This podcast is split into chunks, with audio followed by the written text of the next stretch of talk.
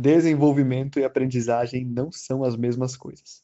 Desde os primeiros dias de vida de uma pessoa até os seus últimos momentos neste mundo, ela passa por diferentes formas, processos, etapas na sua vida. A catequese precisa entender isso para que a sua evangelização seja mais eficaz e mais assertiva.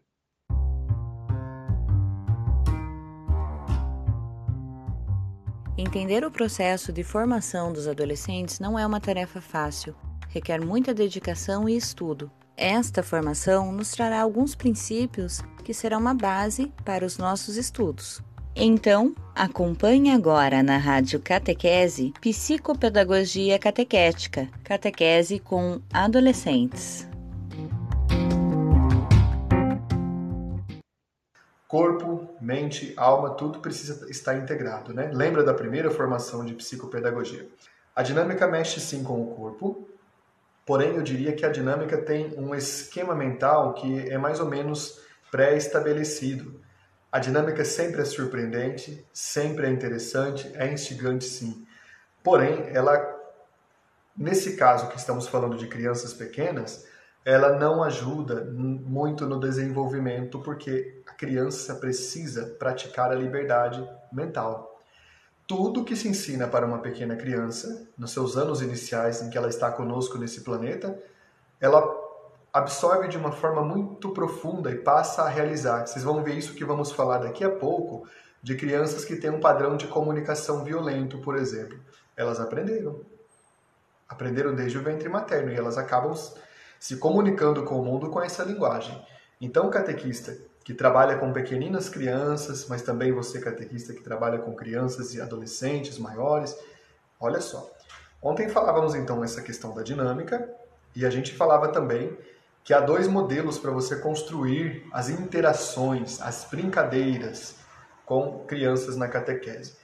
Teve gente que falou assim ontem, mas não foi falado que não pode brincadeira na catequese? Veja bem, veja bem. O brincar é próprio do universo infantil. Não pensemos nós que a gente vai colocar um grupo de crianças de qualquer idade e interagir com elas da forma como você e eu estamos interagindo. Para elas é difícil. Você que está aqui hoje, inclusive está aqui porque é evangelizado, é evangelizada. Você que está aqui hoje já tem uma caminhada de crescimento e isso é muito importante, tá? Mas uma criança não tem. Uma criança não tem essa compreensão. Para ela, a mensagem vai chegar sim, mas vai chegar por meio de um papel de presente. O papel de presente pode ser a brincadeira, pode ser a interação. A primeira interação que falava ontem era do tutorial. Por que tutorial? Vamos anotar então. São duas interações. A primeira interação chama-se tutorial. A segunda interação chama-se andaime. Por que tutorial? Tutorial porque tem um tutor. Quem é o tutor? É você, catequista, mestra ou mestre de vida espiritual. Você é o tutor. O tutorial é um modelo de aprendizagem que tem uns pontos que você cria, anota no papel aí, e você pode criar muitas dinâmicas interessantes, muitas interações, tá? Olha só. Qual que é o primeiro ponto do tutorial? Chama-se recrutamento, envolvimento. Você convida as crianças, os adolescentes, os jovens a se engajarem numa possibilidade prática. A segunda, o segundo ponto chama-se marcação das características. O que, que é? É colocar os valores que aquela regra tem, que, que aquela, aquela interação vai ter. Os valores que são, por exemplo, ajudar, que são, por exemplo, sair de uma situação difícil, são os valores. É diferente de regra. Então falávamos ontem que valor é diferente de regra ou de norma. O valor é a norma suprema. Recrutamento, marcação. A terceira, terceiro ponto chama-se manutenção e direção. O que é manutenção? É você ir confirmando a criança no campo que você colocou, incentivando para que ela continue. Então, recrutamento, marcação, manutenção. Manu a criança naquele, naquela direção. Força, você consegue. Ah, tem aqui o controle da frustração, que é o quarto ponto. O controle da frustração é quando acontece de não ter resultado, de um objetivo não ter sido atingido. O controle da frustração é repensar sobre isso. Isso é uma ferramenta preciosa de amadurecimento. Hoje você vê muita gente adulta reclamando brava e bicuda quando, por exemplo, algo não deu certo e ela começa a encontrar culpados para tudo. E isso é muito complicado, significa que lá na infância ela não trabalhou isso, tá? Controle de frustração. E o quinto, que é a demonstração ou modelagem, que é você oferecer um modelo para uma ação. Tudo bem, pessoal? Falei de forma genérica, você está anotando, veja essa parte de novo. E quando você ver e anotar, você vai, vai dizer o seguinte: você, você vai ter condições de criar dinâmicas, de criar interações aí na tua realidade. Você não vai precisar ficar dependendo de copiar dinâmicas prontas. Você vai poder criar, porque você entendeu principalmente o objetivo que uma interação dessas tem. Catequista não é professor, catequista é, é mestre, é mistagogo, é mestra, não é? Catequista é aquele que aponta o caminho do alto. Não é nada contra professores, não é isso, gente. É que o modelo é outro. O modelo é outro. A própria, não sei se você sabe, mas a própria profissão de professor é algo que nasceu com a Igreja Católica. O nome professor vem porque ele professa a fé publicamente. Ele professa e ensina a professar a fé. Professor, é, então, é aquele que ensina algo importante. Vamos em frente. Vamos lá. Vamos então para o método que, que aconteceu a nossa queda ontem, o método do andaime, correto? O método do andaime. Esse método aqui é importante. Antes de falar do método do andaime, um ponto entre os dois, para você entender. Eu dizia ontem, pedia para você anotar que as crianças trabalham muito com a categoria da fantasia. E quando você vê uma criança fazendo fantasia, não rale com ela ou não diminua a fantasia que acontece, a brincadeira de mentirinha, é uma forma que ela tem de ir é, tocando a realidade numa forma imaginária, tá bom? E a gente viu também o elemento chamado comunicação eco, que eu pedi para vocês escreverem, vários escreveram aí. Comunicação eco é quando até um adolescente tem necessidade disso. Alguém fala, uma criança ou uma, adolescente, um pré-adolescente fala algo que é, é diferente, é contundente, e eu dava o exemplo ontem, se uma criança te falar que é o jacaré, você não precisa dizer que ela não é um jacaré, não tem que, não tem que falar isso para ela. Você pergunta de volta, você é um jacaré? E ela vai dar as razões pelas quais ela é um jacaré. Isso até adolescente tem uma necessidade de fazer às vezes. Ele conta alguma coisa muito maluca, um... dando aula, por exemplo, a última vez que dei aula no estado, dava aula para adolescentes do sexto ano, e um deles me falou que passou o fim de semana todo caído dentro de uma caixa d'água no bairro, nadando para não, não afundar. Aí a gente viu, claro, não faz sentido, a caixa d'água ninguém consegue entrar, subir, escalar e cair. É, a gente viu que aquilo não batia, não, tava, não fazia sentido, nem saiu no jornal, nem nada, nem a polícia, nem ninguém estava sabendo. Mas, na verdade, o que ele estava fazendo era um pedido de socorro. É, psicologicamente, que ele estava se afogando na caixa d'água que era a família dele. Mas por que, que ele não falou de outra forma? Ele não conseguia dizer simplesmente adolescente tem dificuldade em expressar, correto? Renata diz: Este é um dos grandes problemas que enfrentamos na catequese. Catequistas querendo transformar as salas de catequese em salas de aula. Muito preocupante tudo isso. Principalmente, Renata Esgário, aqueles catequistas que acham que já está tudo formado já, que não precisa de formação. É... Então, essas pessoas que acham que está tudo já pronto, cuidado, nunca se ache preparada ou preparado, viu? Uma dica muito importante, a gente nunca está mesmo. Vamos para o andaime então, né? O modelo andaime tem cinco pontos que eu quero que você anote. Quais são esses cinco pontos para você construir interações interessantes com crianças? São cinco pontos, na verdade, que você tem que entender como a criança pensa. Os dois modelos se conectam. Pensa nesta caneta. Estou com a caneta da Paulus aqui. Que essa caneta de que loja que é? Essa... Olha só. Se o modelo de tutorial é esta esta proteção da caneta, o modelo de andaime é isso. Eles se conectam um no outro. Se no modelo de tutorial a gente viu como a gente pode interagir, agora você vai ver que faz todo sentido o que nós vamos ver aqui. O modelo de andaime não são, não precisam ser alternativas. O modelo de andaime é um modelo que ajuda a gente a entender como é que uma criança constrói o seu raciocínio, tá bem? O modelo do andaime, então, tem cinco pontos que vamos dizer para você agora aqui. O primeiro ponto é como uma criança pensa. A criança pensa na forma de descontextualização. Anota essa palavra. Descontextualização. que, que é uma descontextualização? Crianças pequenas e pessoas engraçadinhas em geral tiram uh, tiram do contexto qualquer ferramenta, qualquer situação. Olha só, por exemplo, para uma criança esta caneta pode ser um foguete. A gente sabe, eu e você, que ela é uma caneta, mas a criança vai descontextualizar e fazer de conta que é um foguete. Por que, que ela faz isso? Ela faz isso porque ela não tem, ela não tem uh, uh, recursos para dar conta de toda a realidade, sabe? Ela não tem recursos para dar conta de toda a realidade, ela faz substituições. Isso se chama descontextualização. Agora que você entende isso, você vai ver porque é tão fascinante para uma criança quando você conta histórias para ela, quando você faz contação de histórias para ela, ou quando você se envolve numa brincadeira fictícia que ela está criando da cabeça. Para ela é um momento fascinante. Para você e para mim, não tem a mesma riqueza. Para ela tem.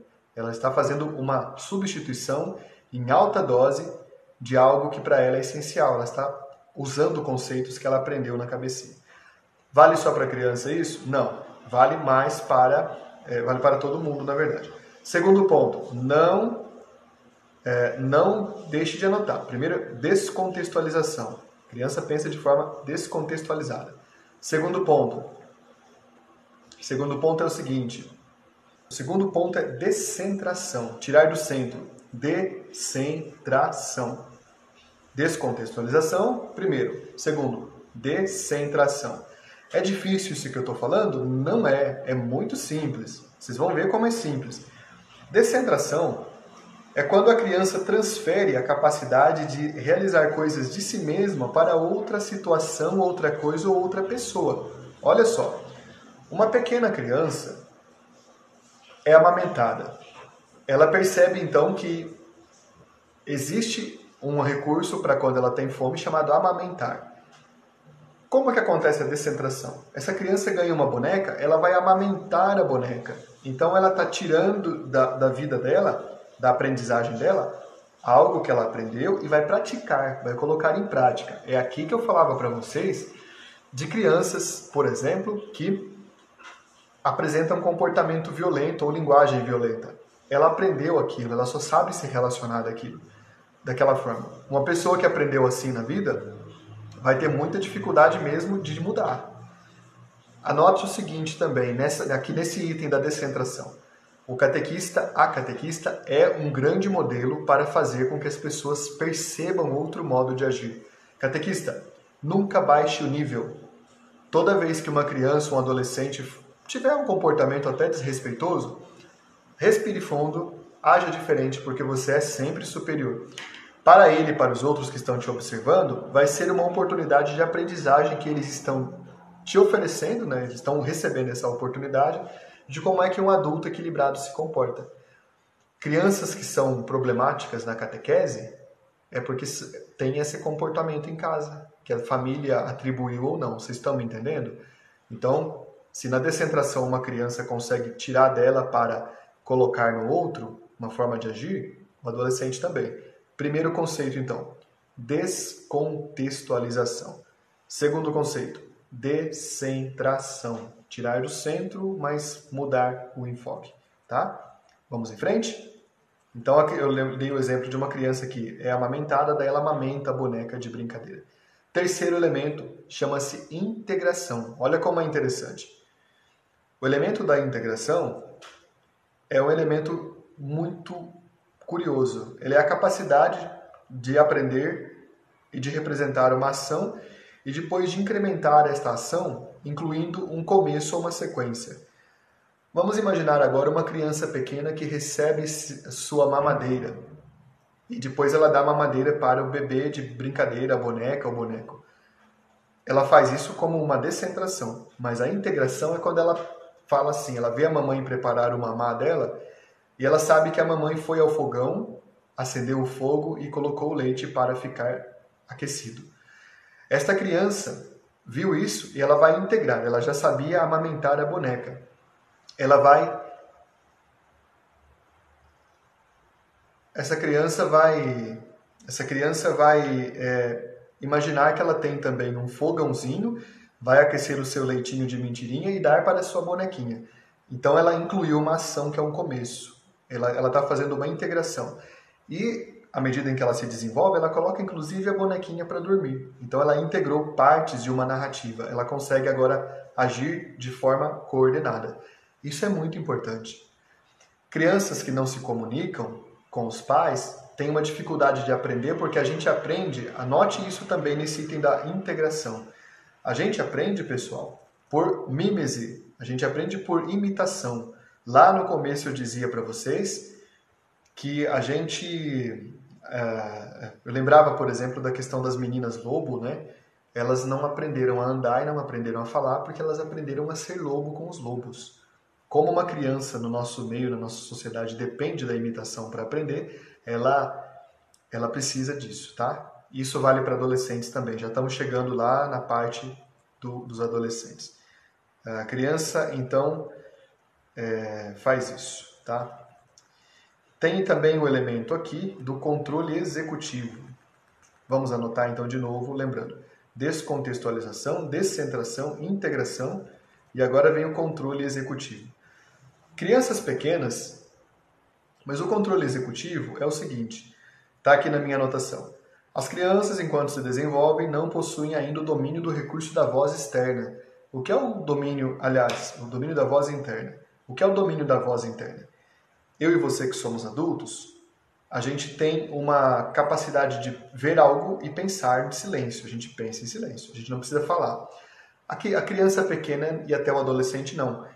A criança, principalmente, se ela tem um brinquedo, ela diz assim: Eu estou andando com o carrinho. Ela precisa dizer para aquilo se tornar ainda mais é, real. Ela tem essa necessidade. Se ela não consegue dizer, parece que não está completo. Então, ela pratica algo chamado solilóquio. Anote aí. Que é o solilóquio? Solilóquio é essa voz que a criança precisa falar, que a criança precisa expressar, para que ela consiga perceber realidade na sua ação. Estou brincando com o carrinho, estou amamentando a bonequinha. A criança fala nesse sentido. Eu e você já desenvolvemos a voz interna, então a gente não precisa mais, tá? Então o controle executivo é quando a criança começa a ter um aumento.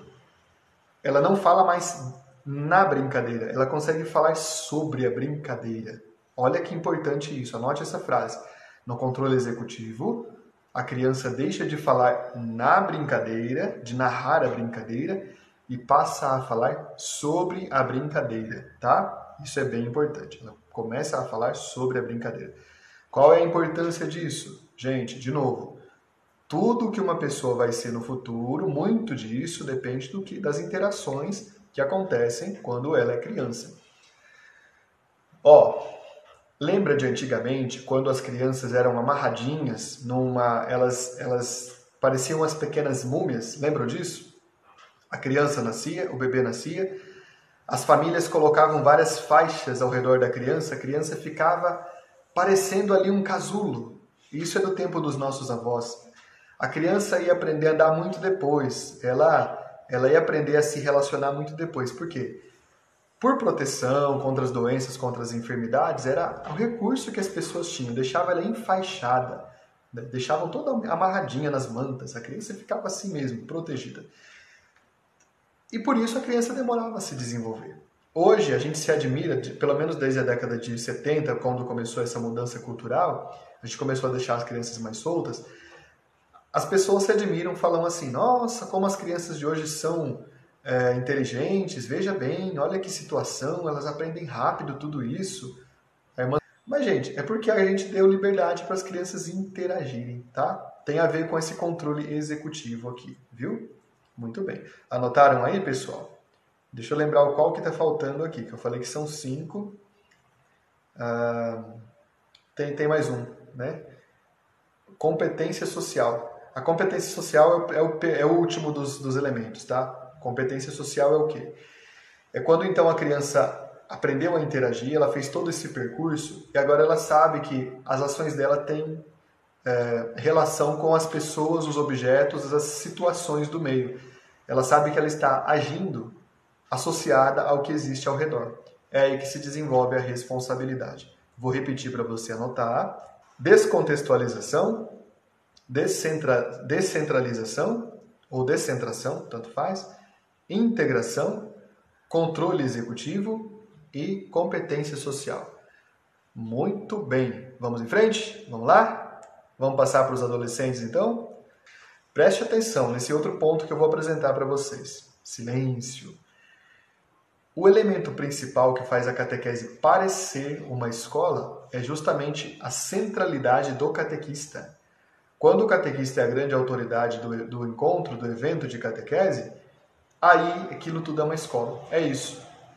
A tarefa até pode existir, pode. O livro é essencial justamente para a catequese não ser escolar. Olha que curioso.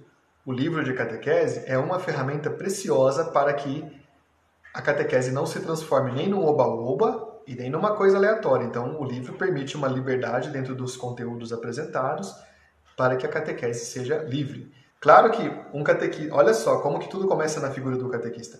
O catequista que acha que ele é grande, o grande acontecimento da catequese, ele vai organizar a sala de catequese com fileira, ele vai se colocar numa posição de superioridade, ele vai dar tarefa, ele vai precisar mostrar uma coisa chamada poder, porque ele não tem autoridade.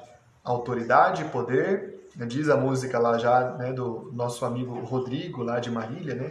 Autoridade e poder, o domínio em suas mãos. Autoridade e poder são duas coisas diferentes. Consegue a autoridade aquele que consegue influenciar. O poder tem a ver com regra, tem a ver com, tem a ver com imposição. Se você consegue fazer algo de forma dialógica, você não precisa. Por que estou dizendo isso? Na minha anotação eu escrevi o seguinte aqui. Todas as crianças e jovens são falantes por natureza. Ao longo dos séculos, os seres humanos reportaram como falta de educação, incompetência, desarranjo, bagunça, indisciplina, grupos mais jovens que se destacavam por serem falantes. E por muito tempo predominou a ideia de que barulho, agitação, falatório são coisas contrárias à prática educativa, certo? É possível que tenhamos herdado esta concepção de estudos bastante marcados pelo silêncio, mais completo possível. Sabe o que, que aconteceu, gente? Olha a influência católica que ela vai para todo lado, né? Quem criou a civilização foi a Igreja Católica. Os primeiros educadores e pensadores da educação eram monges, que pensavam na disciplina de melhor fazer o monge compreender o maior número possível de informações. Monge, como vocês sabem, trabalha no silêncio e algumas ordens fazem inclusive voto de silêncio. A educação acabou herdando essa disciplina de silêncio, de colocar as pessoas em carteiras, em fileiras, e isso vem até agora, no século XX. Olha que interessante. Eu estou falando que a tua catequese tem que ser um barulho, uma balbúrdia, uma bagunça? Não, não é o que eu estou dizendo. Mas em algum momento você tem que fazer o extravasamento, tá? Algum momento precisa. Então veja bem, se existe esse elemento da fala, que a fala ajuda a pessoa a se constituir como pessoa, a fala é muito importante. Ao invés de posições como centralizador na catequese, o catequista precisa assumir posições como alguém que faz a mediação, alguém que faz, alguém que faz é, a, o, o, centro da partilha. Veja, veja, vamos colocar aqui. Ó. É um autor que eu citei nesse estudo, que é o Lima, diz assim: Torna-se preciso entender que onde existem crianças e jovens deve haver barulho, deve haver movimento. A questão é organizar e controlar, controlar este saudável barulho. Alegar que atrapalha o grupo do lado, que incomoda o coleguinha, etc., é o que se pode dizer de pior, pois o que realmente tem atrapalhado o povo brasileiro tem sido o silêncio. Olha que coisa teológica que esse autor colocou aqui. Não deixar falar é colocar faixa de novo no catequizando. Ele precisa falar. Você, mais do que eu, sabe disso. Quando você descobre que um catequizando está precisando de ajuda e ele não tem para quem pedir, é porque ele falou, entendeu? Catequizandos, já provo para você. Na minha experiência, eu tenho, eu tenho uma experiência de catequista de pelo menos 12 anos. Na minha experiência com adolescentes, eu digo, eu já percebi que aqueles catequizandos que eu autorizei a fala, que eu incentivei a fala, a maioria deles se tornou líder na comunidade. Muitos se tornaram ministros, ministras, muitos se tornaram catequistas, alguns se tornaram vocacionados para conventos ou seminários, meninos e meninas. Isso é importante, gente. A fala ajudou ele a construir o universo dele. A brincadeira é uma forma de falar também, tá? Preste atenção nisso. Então nós não estamos ensinando receita. Eu vou fazer então agora, pular, agora já que fizemos esse preâmbulo, para alguns pontos de adolescente, tá? Vamos passar para o adolescente aqui. Teria muita coisa para fazer para vocês, para falar aqui? Ux, teria. Ó, ó, a média, a média. Eu tenho 30 páginas de anotações aqui que eu coloquei. Cada página de anotação eu levo em torno de 15 minutos para dialogar, então daria para fazer um super aprofundamento. Vamos passar para os adolescentes, portanto, que é o tema de hoje, né? Olha só. Adolescentes são criaturas muito interessantes. A gente acha que é uma fase fantástica. Eles, eles são ainda crianças e ao mesmo tempo eles querem ser maduros, eles estão no processo de amadurecimento se você não trabalha com adolescente, fica firme nesta formação aqui, que em algum momento você vai ter que acompanhar os teus catequizandos pequenininhos para eles serem adolescentes. Se você não trabalha com criança, você também uma hora tem que ser catequista de criança para entender por que, que adolescentes são de algum jeito. E eu coloquei para vocês aqui, para melhor entender os adolescentes, é necessário entender não apenas a natureza, anote, anote, bio, química, psicológica desta fase da vida. Um adolescente, então, ele é marcado por essas mutações biológicas, químicas e psicológicas, certo? Então, adolescentes são marcados por esses processos. Para começar a conversa, a palavra adolescência tem duas significações que ajudam a gente a entender como catequista esse, esse universo. A primeira significação é alguém que está em crescimento, alguém que está crescendo. E adolescente realmente está crescendo. Alguém, adolescente é alguém que está aumentando o tamanho dos membros, do, da, da altura, né, muito rapidamente.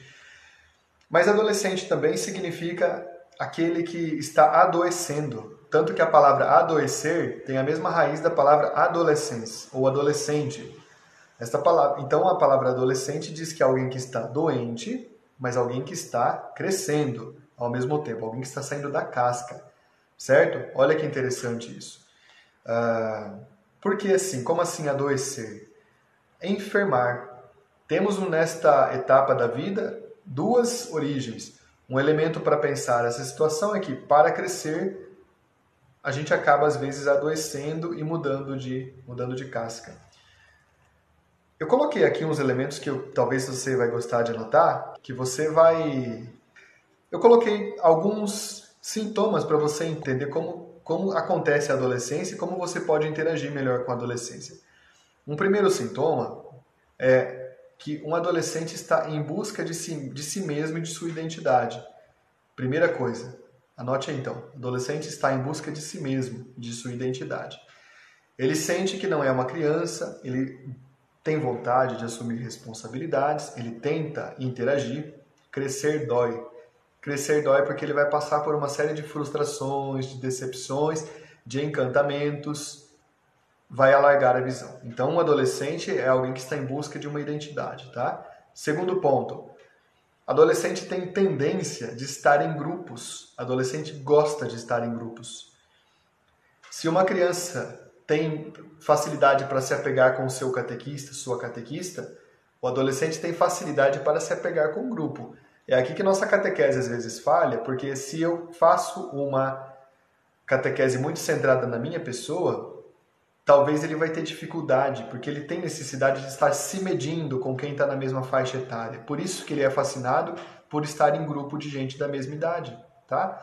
Se você consegue se colocar naquele universo, então na cabeça dele ele vai entender que você é um deles também, certo? Vamos lá? Segundo ponto é esse. Então, primeiro ponto, busca de identidade ou busca de si mesmo e de identidade. Segundo ponto, tendência de estar em grupos. Terceiro ponto tem tudo a ver com o que nós aprendemos sobre as crianças, na minha anotação aqui. Essas são pesquisas realizadas por mim mesmo, tá? na minha prática, mas você vai concordar. Pode até acrescentar. O terceiro ponto é necessidade de fantasiar ou necessidade de se intelectualizar. A primeira é mais importante. Qual é a necessidade de fantasiar? Não se esqueça que fantasiar, que ensaiar alguma coisa, que fazer uma brincadeira é um ensaio para uma situação que vem depois. Tu, toda veja bem, veja bem cenas clássicas de filme, quando alguém precisa, por exemplo, declarar o seu amor para outra pessoa, ela fica no, na frente de um espelho e fica ensaiando o que vai dizer para a pessoa. Ela está fazendo um ensaio do que vai acontecer depois. Adolescente tem necessidade de fantasiar. Tá bem? Vamos em frente? Quarto, quarto ponto que adolescente tem. Uh, e é que a Eponina diz assim: adolescente tem necessidade de chamar atenção e se sentir o centro. Sim, sabe por que ele faz isso, Eponina? Porque ele precisa saber medir quais são os limites que ele tem, ele precisa saber se está na rota certa, ele sempre vai fazer isso, é normal. Adolescente, tem gente que chama adolescente de aborrecente, né? Não é? Não tem uma expressão antiga assim? Eu não chamo eles assim, tadinhos, né? Eu gosto muito de adolescente. Adolescente não é aborrecente, não. Às vezes eu dou um susto nos meus catequizandos, eles ficam todos assustados, depois eles, tadinhos, eles voltam todos bonzinhos. Quarto ponto aqui, adolescente tem crises religiosas que podem ter uma variação desde uma intransigência até um fanatismo. A adolescente tem crise religiosa nos dois sentidos. Pode ser um fanatismo, a gente vê por aí às vezes algum líder religioso, né, que pega os pega os uh, os adolescentes por falas emocionais, eles ficam todos fanáticos. Até no catolicismo acontece isso, viu? Epa, se acontece. Não vou falar aqui para não causar polêmica. Vocês sabem o que acontece mas até um, o lado de ser, por exemplo, é, um, de ser um ateu, de recusar a religião. É crise religiosa. Por que, que adolescente experimenta tanta crise religiosa? Primeiro ponto, por, tudo dentro desse, desse quarto item aqui. Primeiro ponto é porque nossas catequistas às vezes deixam de ler e de me obedecer quando eu falo leia, catequista, leia, catequista. É, é sério isso que eu estou falando, né? Um professor qualquer fala uma informação solta sobre a Inquisição, por exemplo, lá na escola. Você, catequista, desconhece que a Inquisição Católica foi menor que a Inquisição Protestante, que é um dado histórico. E você ignora, por exemplo, que a Inquisição no Brasil não fez vítimas, fez algumas, teve umas coisas muito simples e curiosas, engraçadas, qualquer dia eu conto. Mas o professor vai lá e fala para o adolescente assim: a Igreja Católica fez Inquisição, queimou todo mundo, matou todo mundo. Está falando uma grande mentira histórica. Mas como a gente às vezes não tem conhecimento de leitura, o catequizando chega, joga essa verdade que ele aprendeu esperando que a gente reaja. A gente não tem formação histórica para dialogar, fica por isso mesmo. Entendeu, gente? Primeiro ponto. Então, o adolescente tem crises religiosas tanto para o extremismo do ateísmo quanto para o extremismo do fanatismo. Ele está em busca de construir uma narrativa que faça sentido na cabeça dele. Tá? Quarto ponto. Lembrando os quatro pontos que eu falei até aqui, anote aí. Busca de si mesmo ou de identidade, tendência de estar em grupos necessidade de fantasiar, crises religiosas. O quinto ponto é um deslocamento temporal em que o pensamento atinge características do, do pensamento primário. Aliás, deslocalização temporal. Quinto ponto, deslocalização temporal. O que é essa deslocalização temporal que a adolescente tem? É uma capacidade que eles têm curiosa de exagerar com todas as coisas, porque eles meio que se perdem da relação de tempo, espaço e movimento. Então, como que você percebe isso?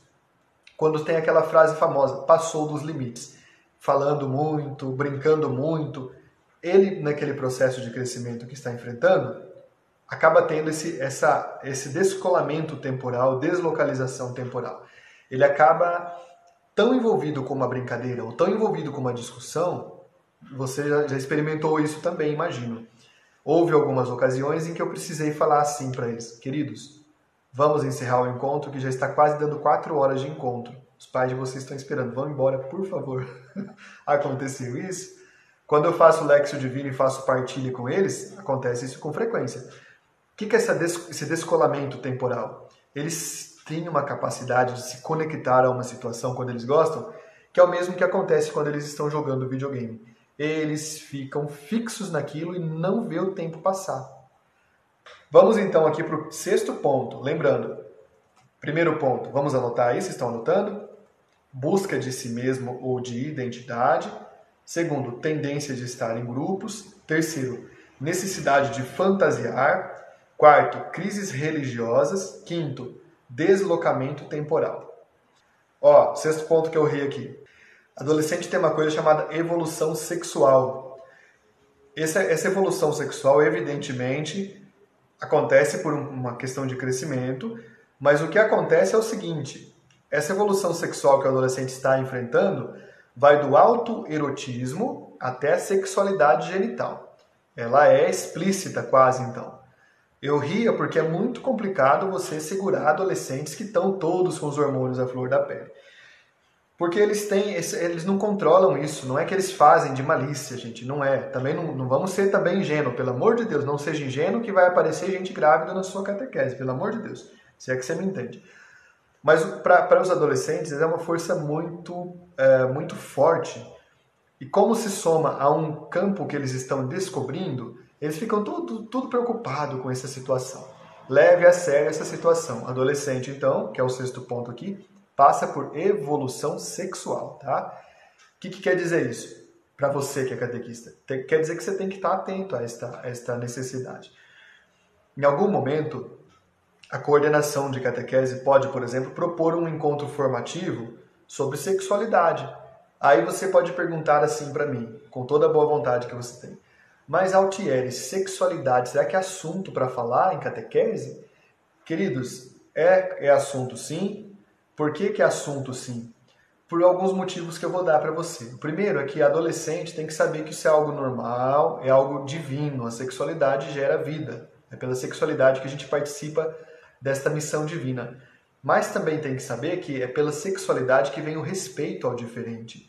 O Brasil, eu sempre repito, não é um lugar muito bom para as nossas mulheres, para as nossas meninas, porque elas sofrem machismo, sofrem abuso sexual.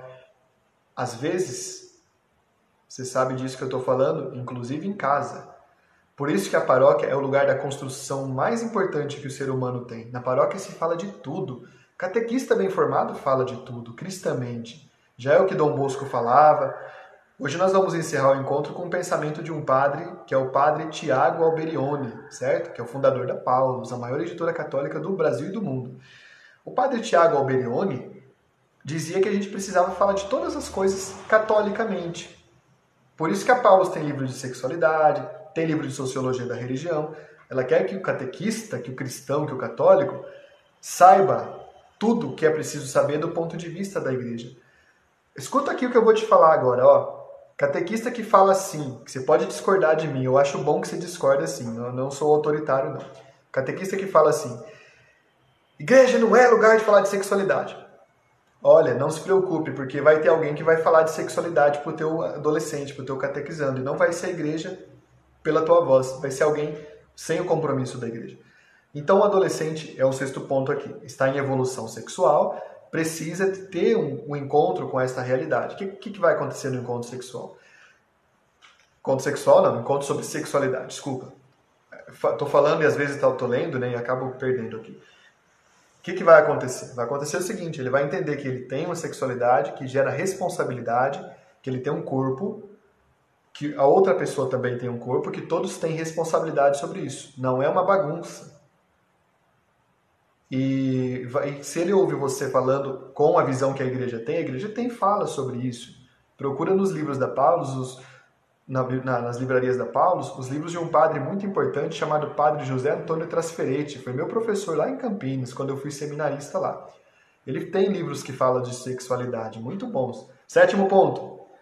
Adolescente tem uma atitude social com tendências antissociais ou associais. O que é atitude social, antissocial ou asocial? Ele tem uma tendência de se afastar um pouco. Ao mesmo tempo que ele gosta de estar em grupo, ele também gosta de estar sozinho, isolado. Ele não gosta de estar interagindo com adultos, porque é um mundo que ele não entende direito, ele acha confuso, coisa que para os adultos tem graça, para ele não tem graça. E onde tem adulto tem criança, ele foge. Você quer ver um adolescente morrer, você levar ele numa festa de aniversário de uma criança de um ano ele vai ficar muito magoado com você. Não faça isso. Quem já deu banho em gato sabe como que o gato fica magoado, como você joga água nele. O adolescente é a mesma coisa. Quando ele é obrigado a participar de festa de adultos, ele fica muito, muito magoado, igual aquele gatinho, né? O que, que então é essa atitude? Ele tende a recusar, tá? Pessoas que ele tem um pouco de receio, porque ele não entende a forma como pensa. Sabedoria de hoje. Se o teu adolescente te identificar como uma pessoa assim, adulta, confusa, ele vai fazer um bloqueio já de cara. Você precisa ser, então, de alguma forma, cativar ele. Como é que você vai cativar? Não sei. Por que, que eu falo que não sei? Você consegue cativar adolescente sendo muito sério, por exemplo, seja sendo supostamente bravo. Você consegue cativar adolescente dando risada com ele ou não. Depende. Depende do adolescente. Depende do adolescente. Tá? Então ele tem uma atitude de tendência antissocial ou asocial. Mais um, um oitavo ponto aqui. Adolescente é contraditório, vamos dizer melhor. Adolescente tem contradições e questionamentos das regras que o cercam. O que, que, que, que significa contradições? Contradição é muita coisa. Contradição é quando, às vezes, ele quer ser criança, às vezes, ele quer ser adulto. Para ser criança, ele vai ser criança para fugir da regra, para ser adulto, ele vai ser para fugir da regra. Entendeu? É, tem mais um ponto aqui nesse sentido aqui, de contradição. Ele questiona as coisas que ele não acha corretas porque não fazem sentido para ele por um motivo óbvio. Tem muitas coisas na nossa sociedade que não fazem nenhum sentido. E a gente mesmo assim faz com toda tranquilidade porque já nos acostumamos a fazer o errado. Alguns anos atrás era muito normal pessoas jogarem lixo na rua mesmo. Cada vez mais isso é, é, é, é recriminado. Ninguém faz isso, pouca gente faz isso. A gente vê adolescente questionando atitudes assim, atitudes de hipocrisia, porque sabe que não está certo. E vê o adulto fazendo, ele questiona. Agora, adolescente não tem um pensamento linear. O que é o pensamento linear? Eu estou falando aqui para você A, B e C, você vai falar para mim D. Isso é pensamento linear. Do adolescente não é assim. Ele é A, X, T, Z. Por quê? Se ele vê que você está fazendo algo errado agora, ele vai te questionar lá na frente quando você fizer algo certo. Então ele fala assim para você: Ah, você está me dando bronca agora, mas você estacionou o carro errado ali. Você está me dando bronca agora, mas você falou mal da vizinha. Você está me dando bronca agora, mas você também não é um exemplo de, de nada. Certo? Estão entendendo? Vamos, vamos para o nono ponto aqui. Eu vou repetir os pontos. Olha só, os pontos são aqui, o seguinte, ó. Primeiro, busca de si mesmo e de identidade. Segundo, tendência de estar em grupos. Terceiro, necessidade de fantasiar. Quarto, crises religiosas. Quinto, deslocamento temporal. Sexto, evolução sexual. Sétimo, atitude anti ou asocial, antissocial ou antissocial. Oitavo, contradições. Nono, progressiva separação dos pais e da família. Se você é catequista, se identificar muito como uma figura de poder, ele vai se distanciar de você. Ele vai no encontro, mas lá no coração dele ele está distanciado. Eu estou dizendo que é para você ser um, uma banana no encontro, um banana? Não, gente, não precisa. Adolescente também valoriza muito a autoridade. Há algumas ocasiões em que eu precisei dar um grito, por exemplo, ser bem incisivo. E eh, em algum adolescente assim muito tumultuado, às vezes me é, enfrentar no encontro, eu precisei enfrentá-lo, claro, sem perder nenhuma classe, porque a gente não pode perder a classe, né? Lembra que eu falei disso? Não perde, catequista não pode perder a classe. Nunca, jamais. Mas sem alterar a voz, eu coloquei ele no lugar dele e tudo mais. Cate, catequizando valoriza também a figura de autoridade, porque às vezes o pai não tem nenhuma autoridade, tá? Então o nono ponto é esse, progressiva separação dos pais e da família, e o décimo ponto é mudanças no humor. Por que mudanças no humor? O último ponto aqui. Mudanças no humor, porque ele tem um elemento que eu já falei. Quem me conhece pessoalmente sabe que eu falei da minha avó, né? Eu sempre falo da minha avó. Minha avó é uma boa catequista, já está no céu. A velha Lourdes, um dia, vou contar o caso para vocês, alguns já conhecem. A minha avó, a velha Lourdes, a gente chama ela carinhosamente assim, tá? É, é costume de Minas isso. Ela estava um dia é, vendo a televisão em e aí ela viu o médico falando de uma questão muito séria que acontece com os adolescentes, que eles ficam fora de si, que eles acabam ultrapassando algumas barreiras, que eles têm que ter cuidado com isso. A minha avó não entendeu bem, talvez o som falhou na hora, mas ela chegou lá, reuniu as minha, a minha mãe e as minhas tias e falou assim: Olha, o médico acabou de falar que as adolescentes têm demônio no corpo. Porém, o, o, médico não estava falando de demônio, estava falando hormônio no corpo. O adolescente tem hormônio no corpo. Foi uma passagem muito engraçada. E o médico, do jeito que ele explicava, parecia que era demônio mesmo, porque falava: adolescente que tem hormônio no corpo faz coisas muito malucas. Então vocês têm que tomar cuidado, tem que ter atenção, tem que estar sempre atenta. Põe atenção no adolescente. E então minha avó fez essa conferência para declarar que será que a gente também tinha demônio no corpo? Eu, é claro que ela achava que tinha. Porque eu fazia coisas né, literalmente do arco da velha. É, até caí dentro do poço uma vez, cair de árvore com galho em cima de mim era coisa direta o que acontecia. Vixe, cada coisa que eu nem vou contar, senão vocês não, vocês não vão vir mais para minha formação. Então, olha que interessante. O adolescente que tem hormônio no corpo é um adolescente normal que está todo agitado, com várias questões que estão passando do nível biológico para o nível racional. É difícil um adolescente se, se concentrar, é muito complicado às vezes. Ou é difícil ele demonstrar, é, ele demonstrar alguma, alguma reação, certo? Por que, que é difícil? Ele está todo tomado de hormônio, gente, ou de demônio. Demônio não, desculpa, é brincadeira. Você que tem essa missão tão nobre, tão desafiadora de espalhar as sementes do verbo na cultura, na sociedade, aí com os teus catequizandos, com as famílias, permaneça firme na tua missão. Vamos juntos, que Jesus conta conosco para que a palavra alcance todas as pessoas. Um abraço meu e da Bruna. Fique com Deus. Até mais.